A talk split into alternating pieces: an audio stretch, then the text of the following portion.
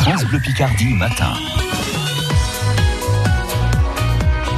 Bonjour Aurélie. Bonjour Fabien. Où est-ce que vous nous emmenez aujourd'hui dans nos incontournables de Somme Tourisme? On part à la découverte de la baie de Somme, Oh. de ce magnifique euh, espace naturel, mais qui peut être dangereux. Donc on vous encourage à le découvrir avec un guide. Mmh.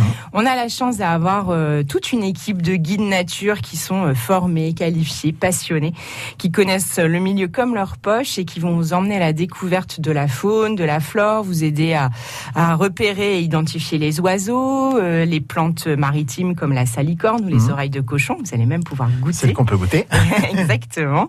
Euh, vous expliquez aussi euh, l'histoire du lieu, pourquoi euh, la baie de Somme sans sable, par exemple.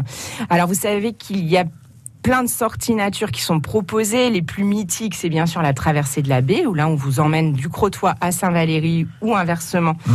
à marée basse. C'est une sortie qui dure à peu près trois heures, qui peut être un peu physique, hein, parce que parfois on se retrouve coincé dans les sables mouvants.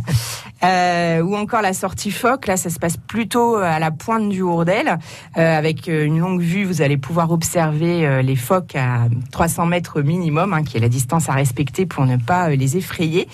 Euh, mais il y a aussi plein d'autres sorties, peut-être un peu moins connues, comme des sorties crépusculaires ou à la découverte des grandes marées. Il y a aussi des sorties euh, pour le jeune public qui sont vraiment euh, thématisées pour les enfants, ou encore des chasses au trésor.